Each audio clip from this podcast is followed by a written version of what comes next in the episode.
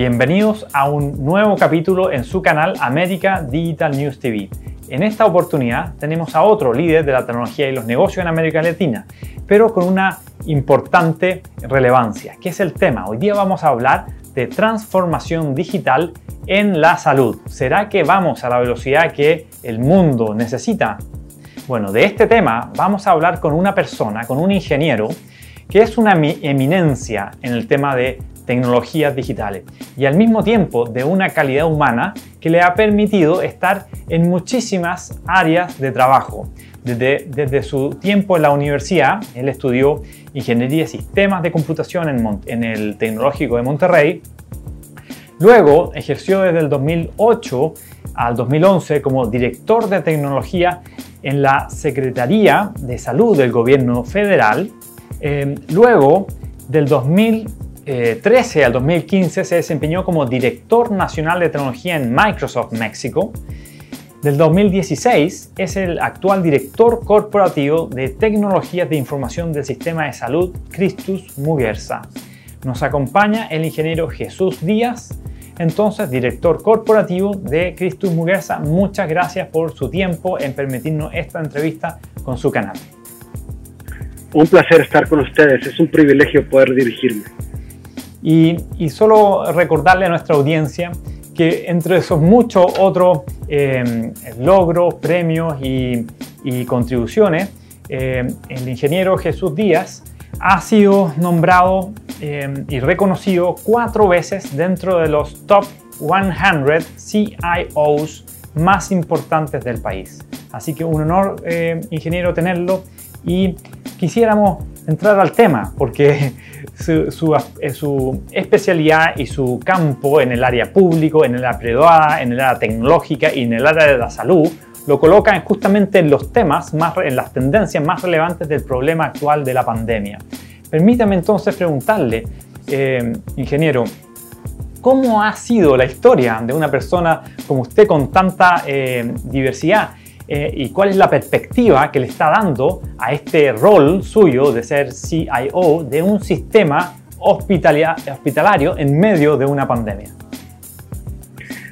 Bien, pues eh, la vida de los CIOs de por sí está rodeada de incertidumbre, de por sí está rodeada de entornos cambiantes, de cambios de prioridades y demás, y en este caso particular, ya en el momento en el que estamos hablando, pues cuando viene una pandemia, que por cierto no es la primera que me toca, a mí me tocó vivir la pandemia del H1N1 cuando yo era el director general, cuando era el CIO de la Secretaría de Salud del gobierno federal, entonces no tengo una pandemia en mi haber, tengo dos al frente de, de dependencias de salud y eso ha sido verdaderamente un roller coaster, o sea, es una montaña rusa, pero con el caveat de que en las montañas rusas subes y bajas, aquí siempre son de subida.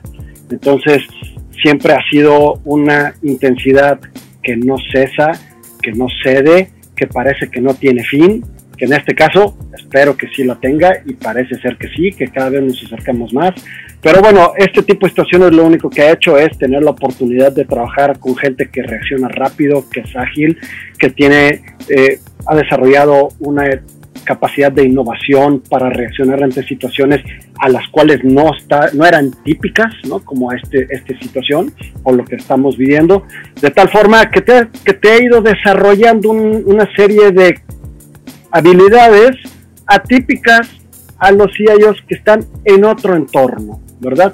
Y no pretendo con eso bajo ninguna circunstancia minimizar lo que estoy diciendo, simple y sencillamente es que aquí, además de que es un tema que es global, nos afecta a todos, estamos en el ojo del huracán, o sea, atendemos pacientes.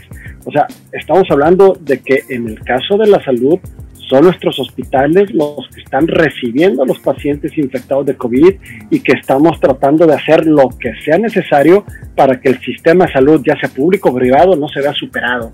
Entonces, reaccionar ante cuestiones de extrema urgencia como esas, digamos que, tiene, tiene su ciencia, tiene, su, tiene su chiste, decimos aquí en México. Interesante lo que nos comparte porque el rol de un ingeniero de informática hoy día no solo son las habilidades dura, analítica, racionales, lógica en, en, enfrentar y resolver los problemas, sino que la otra parte, la habilidad es blanda de saber cómo comunicar, cómo entender el problema, cómo empatizar con, lo, eh, con las personas y, y sus diferencias es clave. Y lo único seguro en tecnología es que todo cambia y cambia muy rápido. Entonces, en este ambiente tecnológico de cambios, ¿qué espera que cambie en su rol eh, en lo sucesivo?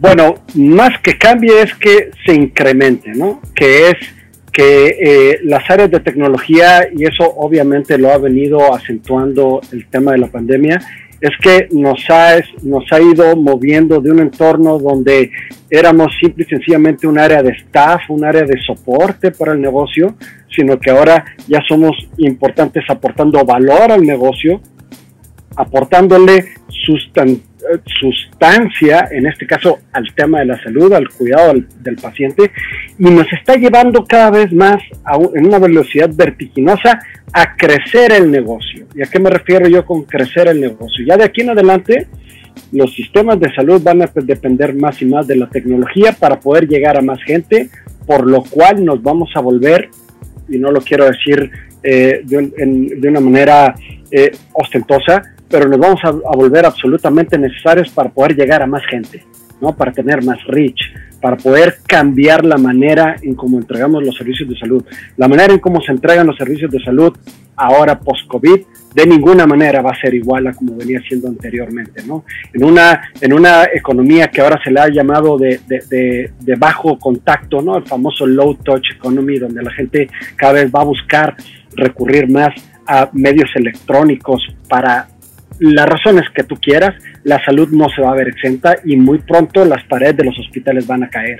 Eso significa que a los hospitales cada vez van a ir solamente aquellos que están en un estado ya muy crítico o con algún padecimiento muy particular, pero todo lo demás va a encontrar la manera de resolverlo y hacerlo asistido por tecnología, telesalud, eh, monitoreo de sus signos vitales, eh, salud eh, tanto eh, nutricional como preventiva, todo esto ya está hoy en camino y va a ser necesario tener una base tecnológica muy importante por, para ese tema, por lo cual creo que eh, va a ser un, ha sido un, un, game changer muy importante la pandemia para el sector salud justamente en estos momentos.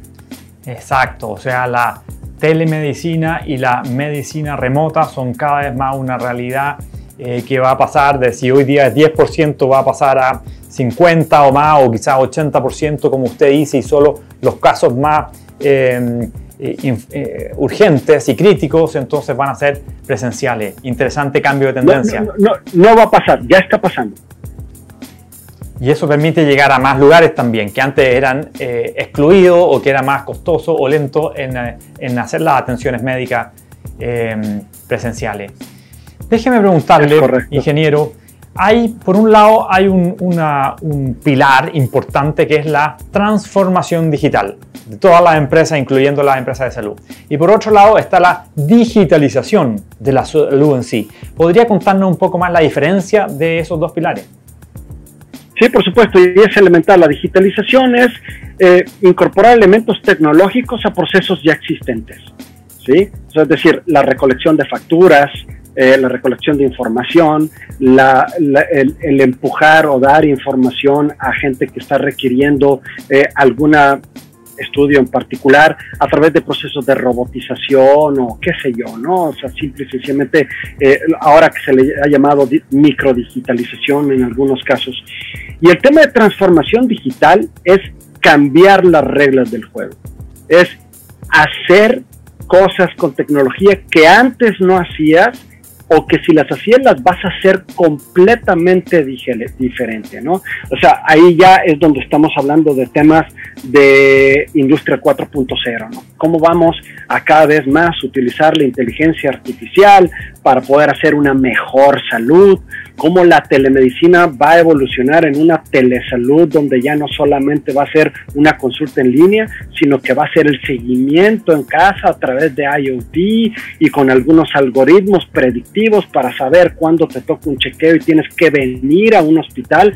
Esos son game changers. Esa es transformación digital. Eso es cosa que no es del día a día. Son cosas que vas a tener que cambiar. Entonces yo creo que la clave es, existe y lo vas a hacer con, computa con herramientas tecnológicas, es una digitalización. No existe y tienes que cambiar las reglas del juego, esa es la transformación digital. Y entonces la transformación digital en el sistema, en, las áreas de salud, desafortunadamente eh, es, estamos en una industria donde aunque hay casos reales de transformación digital en, en la industria de la salud, somos probablemente de las industrias, y esto no lo digo yo, eso lo pueden ver en Garner, lo pueden ver con IDC y con cualquiera de las Big Five eh, compañías de consultoría, somos, si no la industria más rezagada, una de las dos o tres más rezagadas en términos de transformación digital. Para nosotros, los CIOs y los que estamos en esta industria, esto es tanto una bendición como una maldición, ¿verdad? O sea, una maldición porque sí hay un rezago importante, pero es una bendición porque el terreno fértil es infinito. Hay muchísimas cosas por hacer en la industria, eh, cosa que, por ejemplo, en lo personal me llena de regocijo. Me encanta su optimismo en, en, mostrar la realidad, aunque sea un tirón de orejas para su propia industria y al mismo tiempo ver la oportunidad que ella refleja. Déjeme preguntarle ahora, ya nombró varias de esas eh, o ejemplos de esa transformación digital versus la digitalización. ¿Podría eh, eh, ejemplificar un poquito más en profundidad uno de cada uno que a usted le está pareciendo que te va a tener el mayor impacto tanto en transformación digital como en digitalización? Claro, en, la, digitalización yo creo que el, uso de herramientas como Robot Process Automation y hacer chatbots y tener todas estas herramientas que simulan la interacción humana para presentar información o para hacer, para entregar o hacer procesos demasiado manuales y repetitivos, como por ejemplo el preparar toda la información de manera adecuada para un tercer pagador para que pueda ser aprobado el pago y que el paciente se pueda ir más rápido a su casa y todo lo demás. Eso, eh, temas como RPA son fantásticos o como para tener en tu página web una personita o un avatar que te guía y te ayuda y te dice qué necesitas. Quieres una cita con un doctor, quieres una cita en laboratorio, quieres... todo ese tema es un proceso de automatización que es muy interesante y es muy padre y que hay un terreno muy fértil y muy grande para poder eh, mejorar la experiencia del usuario y no tener que estar esperando en una línea y que te manden de un lado a otro o tener que ir a un hospital y pedir este tipo de información. Eh, es un terreno fértil muy grande que, que, que, se, que se está trabajando. Por el lado de transformación digital, ya estamos hablando de proyectos en algunos casos a más larga escala, como puede ser el digitalizar al 100% un hospital. Y no estoy hablando solamente de un expediente clínico electrónico, ¿no? Sino estoy hablando de herramientas donde, por ejemplo, eh, la vigilancia farmacológica te permite evitar errores en la medicación, que eso es... Ah, recuerda que eh, hay un estudio que aunque tiene ya muchos años, eh, que se hizo en los Estados Unidos, en la Academia de Medicina de los Estados Unidos, que se llama To Err Human, que decía que se morían alrededor de 100.000 personas al año por un error médico dentro de un hospital. Es decir, alguien que iba a un hospital iba por una cosa y terminaba muriéndose por otra cosa que no tenía nada que ver con lo que iba. ¿Sí? Entonces, eh, ese estudio es muy famoso, se llama To Err is Human o Fallar o Errar es, es de los humanos. Y entonces todas estas herramientas que te permiten ir cerrando la brecha y ir haciendo lo que, o, ir incrementando lo que se le llama seguridad del paciente, pero seguridad del paciente en el contexto de safety, no security, ¿no? Que es hacer una práctica segura de la, de la salud. Pues hay herramientas ya muy, muy, muy, muy trabajadas de vigilancia farmacológica, de dispensación de medicamentos, de gestión de plan terapéutico, inclusive de guías de implementación clínica, es decir, tú llegas a un, con un paciente politraumatizado a la sala de urgencias y hay un protocolo que puede ser enforzado para su uso, que es una guía clínica, para que la hora de oro que le llaman, que es la primera hora de un politraumatizado que define hasta en un 90% si sobrevive o no, ya la tecnología te ayuda porque te, de inmediato se disparan todas las acciones que está probado que incrementan la posibilidad de supervivencia de un paciente, ¿no? Entonces ya cuando estamos hablando que te metes a esos temas, ya estamos hablando de cómo la transformación digital empieza a tener mejores prácticas que son enforzadas y eso ya se vuelve maravilloso cuando ya incorporas elementos de inteligencia artificial, ¿no? Donde, por ejemplo, algo que ya estamos haciendo nosotros en algunos hospitales, llega una persona, una mamá con un embarazo de alto riesgo o ya en ciernes para dar a luz, con un registro ya eh, obstétrico particular del, del, paciente. Nosotros tenemos unas herramientas basadas en inteligencia artificial donde la enfermera es asistida por, un, por una herramienta o un asistente virtual que se llama Mary, que le ayuda a hacer las preguntas correctas e inclusive escanear algunos de los registros de los latidos del bebé y poderle decir si, si está teniendo un problema o es muy probable que sea un embarazo de alto riesgo y ganar tiempos que son, pero vitales tanto para el bebé como para la mamá. Entonces, esa es transformación digital. Esa es inteligencia artificial aplicada a la salud en casos de uso reales, inmediatos y que son desarrollos en casa, ¿sabes? O sea, la, maravilla de esto es que si tú encuentras el partnership correcto con el área médica y con las enfermeras, o sea, los profesionales de salud, estos temas no tienes que hacer las inversiones multimillonarias ni, ni tener que salir corriendo a, ser socorrido por los sospechosos comunes de las tecnologías para poderlo hacer. Si tienes una práctica de innovación y si tienes ese espíritu y tú lo hace un poco, hiciste un comentario que me voy a, a permitir colgarme de él, que es una comunicación muy fuerte con el negocio. Si yo de TI cada vez parezco menos de TI y parezco más médico, es porque estamos haciendo bien las cosas. Interesante, muy, muy interesante porque unos de los ejemplos apelaban a la parte de la eficacia de la práctica médica apoyándose en la digitalización y los otros ejemplos como RPA en la eh, eficiencia del proceso en sí para aumentar eh, la, eh, la eficiencia en sí.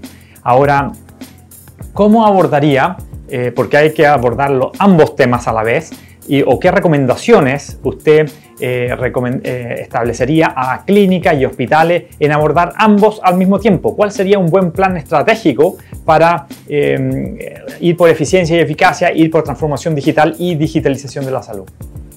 Es una pregunta extraordinaria y no es, o sea, no es difícil, pero sí requiere de mucha, de, mucha introspección, porque hay inclusive de repente eh, metodologías ya probadas.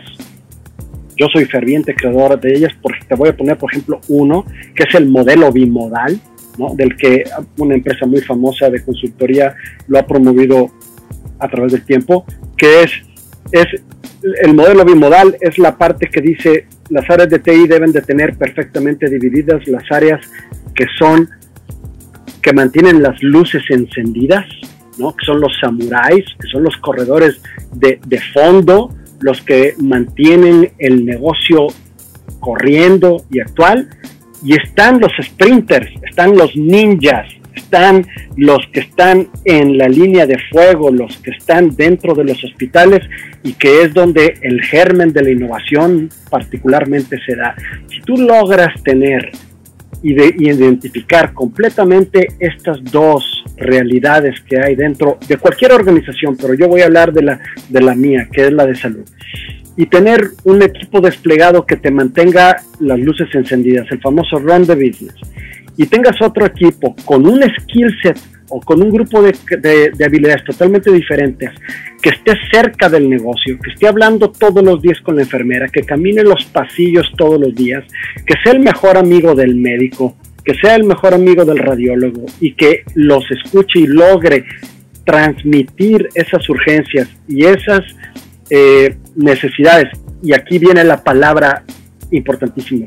Y ser ágil en responderlo, puedes hacerlo un grupo por naturaleza es ágil, el otro es parsimonioso, el otro es tiene una receta de cocina que tiene que asegurarse, que tiene que seguir y que si se le va un solo paso, corres el riesgo de dejar todo un equipo o todo un hospital fuera de línea, ¿no?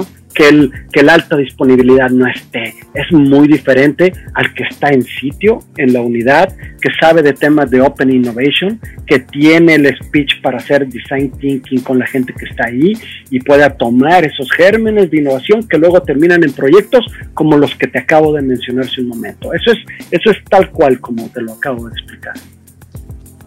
Abre muchas perspectivas de cómo realizar esta transformación digital, como dividir el equipo de trabajo para implementarla y también para eh, proyectar al futuro. O sea, cuál es el escenario futuro de la atención de la salud, eh, habilitando esta, tecnología y estas nuevas tecnologías que se vayan perfeccionando o, ocurriendo unas nuevas. O sea, ¿siguen las mismas prioridades de la salud hoy día? ¿Cuáles son las nuevas prioridades con estos escenarios futuros de digitalización de la industria?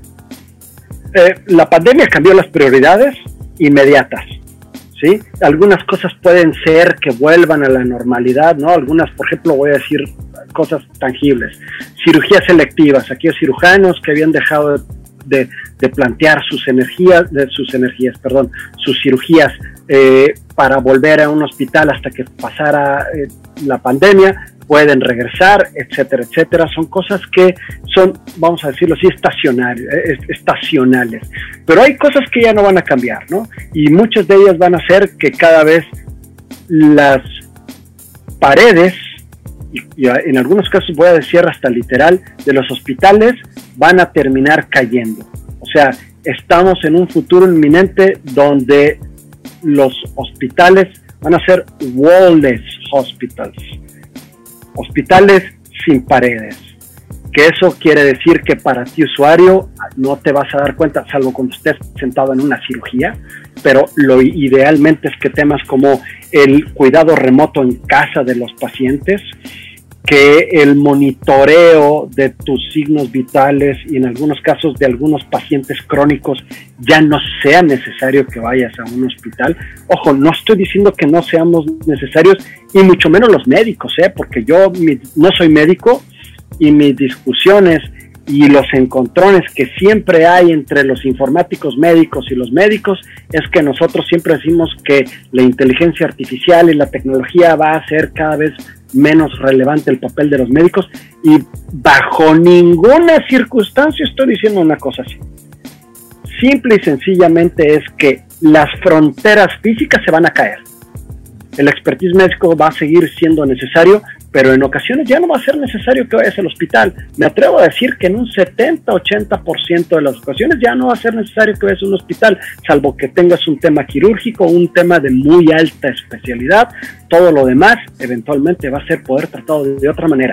Y ahí la tecnología juega un papel importantísimo. ¿no? Los wearables, todo el tema de IoT, todo, todo el tema del Big Data, medicina predictiva, que yo pueda estar monitoreando tu ritmo cardíaco y si tienes una arritmia, pueda yo predecir cuándo te va a dar una arritmia y te diga, señor, vale la pena que te vayas acercando a un hospital porque puede llegar a pasar eso.